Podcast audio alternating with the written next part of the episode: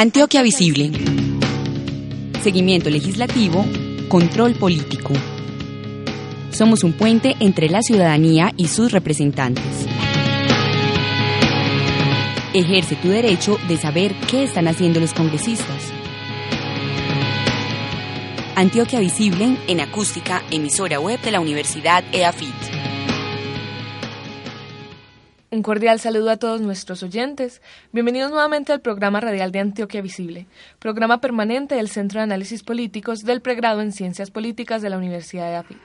Nuestro programa es transmitido por Acústica, emisora web del pregrado en Comunicación Social de la misma universidad.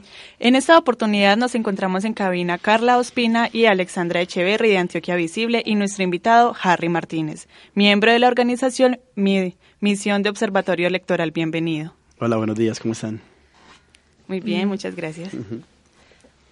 Al ser Antioquia Visible un observatorio parlamentario, nuestra actividad se basa en visibilizar la conducta legislativa de los congresistas antioqueños.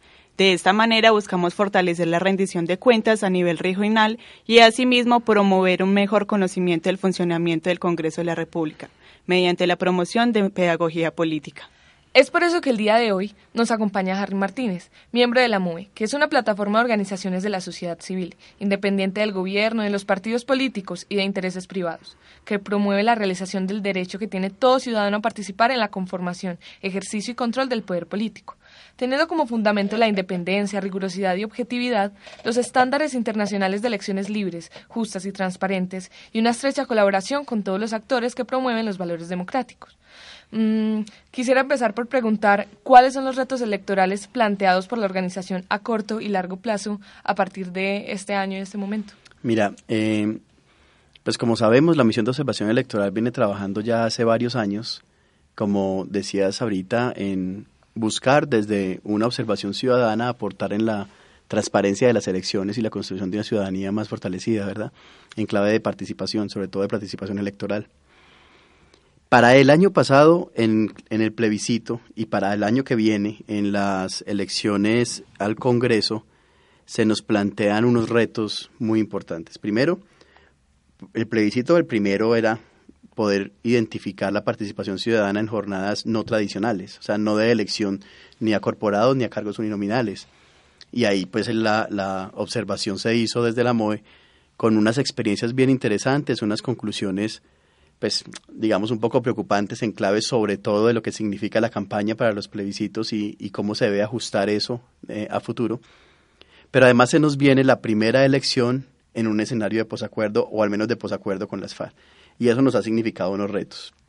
Preguntas como, por ejemplo, eh, si sí va a alcanzar a estar las circunscripciones especiales de paz y cuáles van a ser las condiciones de estas circunscripciones, cómo va a ser la participación, cuáles reglas de juego se cambian a partir de la nueva conformación del Consejo Nacional Electoral y cuáles continúan, pues son cosas que hoy todavía están en el aire, que como hemos observado, a pesar de que los de que son proyectos que se pasaron hace ya algún tiempo al Congreso, pues aún no logran salir de los debates, entonces no sabemos bien claramente cómo van a ser las reglas de juego ni cuándo van a comenzar, al menos sobre algunos temas específicos.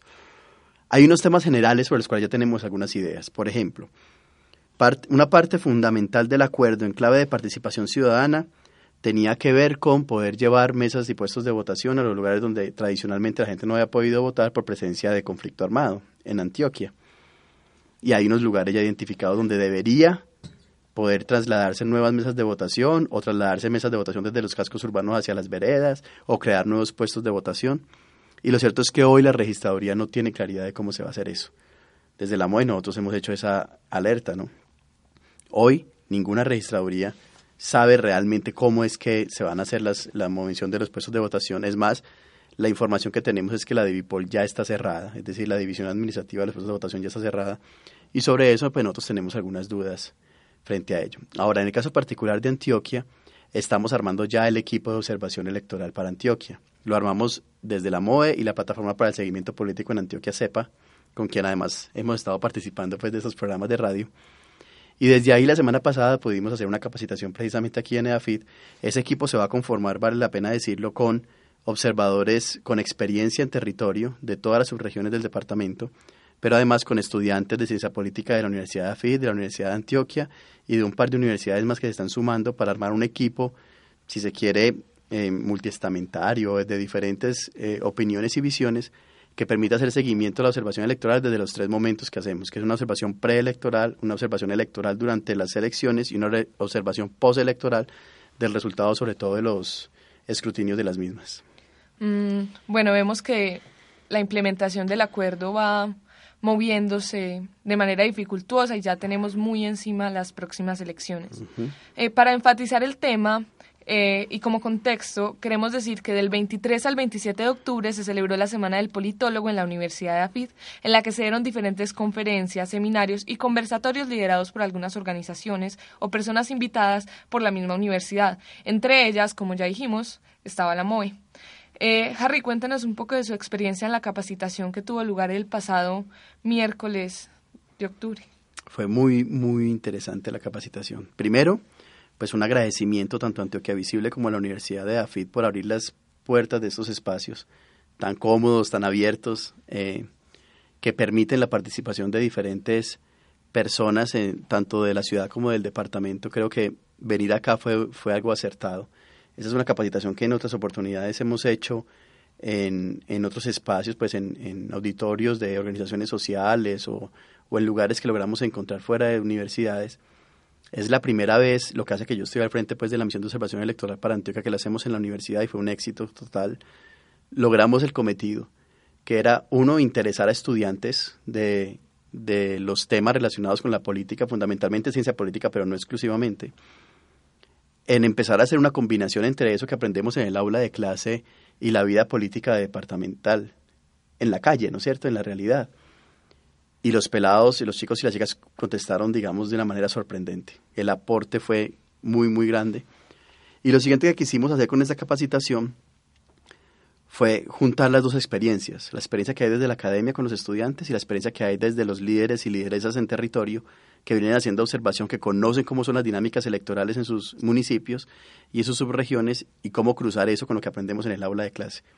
Fue supremamente enriquecedor, es decir, darnos cuenta que aquello que aprendemos, que sabemos en la universidad, tiene una expresión en el territorio que no necesariamente, digamos, conversa de manera directa con los conceptos, pero que está ahí, que hace parte que se enriquece y que se, y se fortalece de manera conjunta, fue muy bueno. Fue una capacitación que duró medio día, contamos con, con la presencia de Carlos Santana, que es el coordinador nacional de la MOE para efectos de la observación electoral, quien nos hizo la capacitación preelectoral. Recuerden, como les había dicho, la observación viene en tres momentos Hoy tenemos activado este equipo que es de observación preelectoral y que la idea es poder identificar cualquier anomalía o es más, cualquier cosa que consideremos anómala, no tiene que ser necesariamente que sepamos la reglamentación porque no todos los ciudadanos la sabemos, pero que con lo que veamos hagamos un reporte de lo que se ve, que puede ser anónimo o puede ser a nombre propio en la plataforma pilasconelvoto.com, www.pilasconelvoto.com.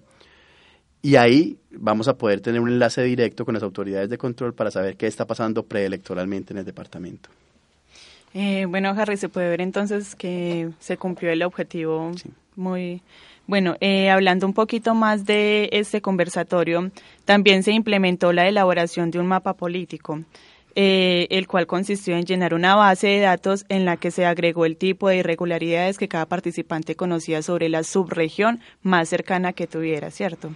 Eh, el objetivo de los mapas es hacer análisis y recomendaciones que contribuyan a identificar oportunamente los riesgos que enfrenta el certamen electoral y las acciones institucionales necesarias para prevenirlos de manera que las elecciones ganen cada vez más credibilidad, transparencia y legitimidad. Eh, háblenos un poco más acerca de este tema. ¿Cuáles fueron los resultados obtenidos del respectivo análisis? Mire, los mapas de actores políticos es una cosa en la que estamos apenas empezando. La hacemos bajo las siguientes dos premisas. Una de ellas es, en un escenario de posacuerdo, qué transformaciones reales se van a poder evidenciar en las prácticas políticas que hacen los candidatos en los territorios, ¿cierto? O si se va a mantener todo igual digamos, ¿qué, qué, es, qué efecto tiene un escenario de posacuerdo en las candidaturas, ¿cierto? En, las campañas electorales. Y la segunda premisa es que, nos, como todos sabemos, hay un, un, alto nivel de conocimiento de cómo se mueven las maquinarias políticas en el territorio, pero no hay mucha sistematización de ello. Es decir, hay personas claves que saben más o menos cuáles son los nichos electorales de los políticos, quiénes son los caciques electorales, quiénes son los que saben la movida política en los territorios, pero no hay una sistematización clara que nos permita identificar cuál es la red de poder, si se quiere decir de alguna manera, o la red político-electoral, tanto de los partidos como de los candidatos. Lo que estamos tratando de hacer es empezar a levantar eso. Eso, digamos, lo, lo combinamos con el ejercicio de observación, pero no pertenece al ejercicio de observación. Esa es una actividad que estamos desarrollando con la Plataforma para el Seguimiento Político en Antioquia, la CEPA, en alianza con la Universidad de Antioquia, la Universidad de AFID y algunas organizaciones sociales. Y la idea es esa, la idea es levantar el, el rastreo de, los, de las dinámicas políticas en el departamento. Es decir, los liderazgos políticos, dónde están, dónde están los votos de los partidos, a qué movimiento pertenecen. Ojalá poderlo llevar hasta poder identificar a, qué facción dentro de un partido pertenece ese nicho, porque sabemos que los partidos al interior de ellos también tienen diferentes facciones. Y eso es lo que estamos levantando. Este primer acercamiento que hicimos con el ejercicio de la semana pasada fue fenomenal, porque de entradita lo que pudimos ver, sobre todo con los líderes en territorio, es que hay unos cruces que no habíamos hecho antes, cruces acerca de cómo se mueven los votos entre municipio y municipio, entre subregión y subregión, cómo se mueve la dinámica política y cuáles son los, por ejemplo, los temas de interés en un municipio en comparación con otro, las dinámicas que mueven la intención de voto en un municipio en comparación con otro, la participación de los medios de comunicación, la participación de la, de la institucionalidad, etcétera, y eso es lo que estamos empezando a construir de una manera todavía muy incipiente, pero que nos permitirá identificar a largo plazo qué cambió y qué continuó en un escenario de posacuerdo en relación con las elecciones pasadas. Entonces, la idea era de reconocimiento y conocimiento del territorio y de las dinámicas que se llevaban a cabo allí. Exactamente. Y para ver más o menos cómo va influyendo en lo electoral. Pero fue un primer acercamiento, es decir, no podríamos decir que ya tenemos un reconocimiento del territorio. Fue simplemente un primer acercamiento para mirar esas cosas, qué cosas se repiten de la forma política. Es decir, estamos tratando de hacer el diagnóstico, ojalá más académico posible, de la dinámica político-electoral en, en elecciones, en, en, campaña de los municipios de las subregiones del departamento. Sin embargo, es muy válido porque es reconocer que se necesita saber del territorio y de lo que sucede allá, que muchas veces no se hace y se queda meramente en lo formal y no se lleva la observación a la práctica de lo que está pasando en los territorios. Entonces, aunque es algo, tal vez no es muy grande, eh, se está empezando y es como que lo importante. Claro, y además es la claridad de poder leernos realmente. Es decir, si a uno le dicen, mire, ¿cuáles son las fuerzas políticas que se mueven en Urabá? Entonces, de, de inmediato, alguien por mera analogía de nombres dice, no, allá hay una presión de un grupo armado ilegal que son los urabeños. Porque se le ocurre, porque suena igual, porque sabemos que nacieron allá. Pero hay que hacer un rastreo para mirar cuáles son los partidos más importantes, cuáles son los temas que mueven electoralmente, cuáles son las presiones legales e ilegales que se reciben, etcétera. Ahora sabemos que esto, tiene unas limitaciones, ¿cierto? No se podrá hacer hasta un nivel muy profundo de investigación, sobre todo por seguridad de los investigadores además, pero lo estamos haciendo pues en unos niveles iniciales en donde podamos al menos hacer el mapa para Antioquia de cómo están distribuidas las, las curules en el Congreso, que es lo que se nos viene, ¿cierto? Es decir, nuestros congresistas dónde tienen sus votos. Eh, bueno, Harry, saliendo ya un poquito del conversatorio y entrando ya como un tema, eh, pues realmente que del cual hemos estado hablando en la en el programa, eh, pues últimamente se ha estudiado que un congresista promedio sin incurrir en la compra de votos necesitaría aproximadamente 5 mil millones de pesos para su campaña. Esto es mucho realmente. el asunto es que nunca sabemos cuánto se destina a las campañas. Entonces, eh, pues en el ámbito político la palabra corrupción hace referencia a las organizaciones, especialmente a las públicas, en las cuales hay prácticas consistentes en la utilización de las funciones y medios de aquellas en provecho económico o de otra índole de sus gestores. Eh, Harry podría decirnos cómo se puede dar la corrupción respecto a la política electoral. Mire, ese también es otro de esos, digamos, lugares difusos que ni las autoridades han logrado observar y mucho menos la ciudadanía o la sociedad civil a partir de la observación que hacemos en la MOE, pero sobre lo cual se ha avanzado muchísimo. Con tristeza hay que decir que uno de los controles que había hecho para esto o que había propuesto para esto la Misión Especial Electoral en el proyecto de reforma política que se le presentó al gobierno para que presentara al Congreso eh, no pasó como se había propuesto, sino que se le hicieron algunos ajustes en el Congreso, de tal manera que todavía sigue siendo bastante difícil eh, lograr identificar, sobre todo cuánto es lo que realmente invierte un candidato en su campaña. Hay unos topes, hay un, lugar como cuentas claras donde tienen que eh, expresar lo que, lo que invierten, pero eso todavía está bastante difícil de, es bastante ambiguo, ¿no? La, la, forma de identificarlo. ¿Por qué? Porque hay varias formas de salirse de ello.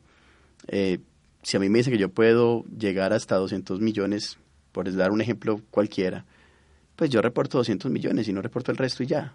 Y tocaría hacer una gran investigación para demostrar, uno, que yo invertí más, dos, que lo que se invirtió de más sí salió de mi campaña y no de alguien espontáneo que quiso hacerlo y, y que me quiere incriminar. Y por lo general cuando se hacen investigaciones de este tipo, o no llegan a un buen fin o para cuando llegan a un buen fin ya ha pasado hasta la hasta el periodo en el que se estaba al que se estaba posturando el candidato, entonces no haya mucho que hacer. Sin embargo, se ha hecho muchos avances, digamos, no es lo mismo hoy la forma como se invierte dinero en una campaña eh, a como se hacía hace 10 o 15 años. Al menos se les hace más complicado, ¿no? Al menos, digamos, cuando la misión de observación electoral comenzó a observar, todavía veíamos gente con maletas con plata al frente de los puestos de votación. Al menos se les ha complicado un poco, pues si no se paran ahí, ¿cierto? Pero, pero estamos tratando de, afinar más el ejercicio, tanto desde la administración como desde la sociedad civil, para que eso se, se fortalezca. Hoy tenemos algunas alertas sobre el tema. La más importante que tenemos es la dificultad que significa en términos de posible campaña preelectoral, de campaña eh, por fuera del tiempo, lo que significan las, tanto las consultas internas como la recolección de firmas. Hoy vemos, por ejemplo, vallas en la ciudad con candidatos por consultas internas, pero la valla dice presidente, por ejemplo, o eso, eso qué, qué tipo de dinámica va a tener, pues es una misión, una responsabilidad del Consejo Nacional Electoral a futuro poder colocar unas limitantes más claras sobre ello. Ya lo habíamos dicho desde las elecciones pasadas y las anteriores, que la recolección de firmas y las dinámicas internas de los partidos, las consultas internas de los partidos, son utilizadas en muchos casos como una forma de lanzar una campaña anticipada y no como el sentido que tiene. Y eso lo demuestra, por ejemplo, un candidato que se va por firmas, pasa seis meses antes de la inscripción recorriendo el país con firmas, haciendo campaña, eso es hacer campaña, recoger firmas, pero cuando llega la hora de la inscripción o no se inscribe por el movimiento por el cual estaba recogiendo firmas y desiste, o terminas aliándose con partidos políticos con los cuales tenía prefijado aliarse desde antes, o posiblemente tenía prefijado, pues demostrar eso sería muy difícil. Pero habrá que en algún momento preguntarnos por lo que significa en términos de, publicidad política temporal este tipo de campañas. Ese es solo uno de los ejemplos. Y lo otro que tenemos que poner muchísima atención en este momento, y que es clave además para la implementación del acuerdo, de cara a pensarnos el acuerdo como una posibilidad de transformar nuestras prácticas tradicionales y legales, es no permitir la entrada de dinero ilegal a las campañas. Y eso tiene que ser una cosa que pase por un compromiso de los candidatos, por un compromiso de los partidos políticos y por una fiscalización seria y responsable por parte del gobierno nacional. Sí, se puede decir que para eso se necesita gran regulación y fuerte, no que se dé solo en la ley, sino también en la práctica. Y también sale caro porque al fin y al cabo son recursos públicos. Sabemos también que entre los partidos se dan unas dinámicas y que hayan partidos y personas que han repetido periodos, por ejemplo, en el Congreso, dificulta un poco eh, las cosas respecto a la situación electoral del país. Eh, bueno, quisiera preguntar, las actividades como las que se hicieron la semana pasada, en la Semana del Politólogo, ¿hay posibilidades de que se repitan al año siguiente? Nosotros siempre activamos unos equipos de capacitación para hacer observación electoral en cada una de las jornadas que decidimos observar, siempre. recuerdo además que la misión de observación electoral no solamente observa los comicios nacionales, sino que observa todos los comicios públicos y muchos privados a los que nos invitan, como garantes en términos de observación, ¿cierto? Entonces observamos desde la elección de personeros en los colegios hasta la elección del presidente pasando por todos aquellos en los que podemos participar, ¿cierto? Pues aprovecho para hacer la cuña. Si hay elecciones en la universidad o en una universidad o en un colegio y quieren la participación de la MOE, pues llámenos y hacemos un acuerdo para, para participar en términos de capacitación, pero además también en términos de observación. ¿Qué se nos viene en términos de calendario de, de, observación? Pues hoy estamos activando el equipo, como ya lo dije de la semana pasada, de observación preelectoral. Este equipo la idea es que pueda identificar irregularidades o cosas que parezcan irregulares y las reporten en pilas con el voto, eh, que además no tiene que hacerlo solamente este equipo, sino todos los ciudadanos o ciudadanas que queramos, es solo entrar a pilas y escribir lo que vi. Y si pude tomar una foto, mejor. Entonces, mire, yo yo vi esta camiseta y me parece raro que haya una camiseta en este momento, le tomé la foto y la monté, la puedo montar, como digo, a título personal o de manera anónima.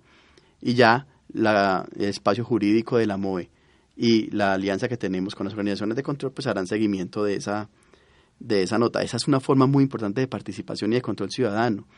Yo pensaría, es ampliar la democracia eh, representativa y la participación ciudadana a más que la urna. Que a veces nos han dicho, de, a veces asociamos democracia con urna, ¿no? Cuando yo voto, estoy viviendo en un mundo en democracia, espérate, que la democracia juega con otras cosas también. La participación no solamente es tu voto, es también la oportunidad de controlar que tu voto se traduzca en lo que tú quisiste decidir y no en lo que decidieron en el camino entre, entre depositarlo y decidir quién fue el que ganó, por ejemplo. O no, o las reglas antes de juego. Entonces eso es una cosa. Lo otro es que ahorita en febrero vamos a armar entonces el equipo de observación electoral, el que tendremos durante la jornada electoral. Es un equipo más o menos de 400 personas que armamos en todo el departamento y estaremos haciendo capacitaciones en las subregiones y algunas capacitaciones aquí en Medellín para hacer eso y luego nos vendremos pensando en cómo vamos a armar el equipo para la observación de las comisiones presidenciales. Pero siempre antes de cada observación, antes de cada jornada electoral, la misión de observación electoral arma equipos, que por lo general son como las mismas personas, pero entran y salen como sucede en todos los equipos en todos los grupos ciudadanos, arma equipos por medio de la capacitación. Bueno, como última pregunta, como últimas preguntas quisiéramos saber cómo percibe el panorama electoral para el próximo cuatrenio, es decir, 2018-2022, y qué factores positivos o negativos eh, se pueden ver en las elecciones ya cercanas. ¿Qué factores logra dilucidar? Mire, yo no sé por qué ya no suena frase de cajón, pero casi que cada cuatro años decimos estas elecciones son únicas, nunca hemos vivido unas elecciones así, qué cosa tan rara, qué cosa tan particular. Claro. Teniendo en cuenta el posacuerdo. Cada una se hace diferente en su manera, ¿no es cierto? Eh, recuerden que las, creo que en esta misma emisora para las elecciones anteriores decíamos, esta es, una, esta es la primera elección que estamos teniendo con la claridad de que vamos a elegir a una persona que posiblemente se va a quedar ocho años. Cuando la primera de, porque ya, porque se acababa de hacer el ajuste de la ley. Recuerden que cuando, cuando, cuando el país eligió a Álvaro Uribe, pues él fue el que cambió la ley para poder quedarse ocho años, otros cuatro años pero Santos fue el primero que tenía esa regla de juego ante él y lo que se ha evidenciado casi en todo el mundo es que es muy difícil que una persona que se elige para un periodo en un país donde se pueda elegir para dos periodos salga en el primero. Es muy difícil porque tiene a su disposición casi toda la maquinaria electoral. Y decíamos, ay, aquí hay algo particular. Pues bien, ahora para esas elecciones hay varias cosas bien particulares. Además de ser un escenario de acuerdo con las FARC y de conversaciones con el ELN, este es un, esta es las primeras elecciones donde tenemos, por ejemplo, tantos candidatos. Hoy hay 40 candidatos solo por firmas. O sea, solo recogiendo firmas en el país hay 40 personas. Es una cosa, algunos, algunos atreverían a decir que es la crisis de los partidos, ¿no? ¿Qué tipo de representación consiguen partidos políticos en, donde hay 40 personas jalando cada uno para su lado, ¿cierto? Aparte de eso, tenemos unas claras distinciones y fracciones dentro de los mismos partidos políticos que, nos, que son asombrosas. Es decir, si a alguien le hubieran dicho hace tres, cuatro años la posible, una posible alianza, por ejemplo, entre el Polo Democrático y el Partido Verde, le hubiera parecido absurdo. Hoy están aliados.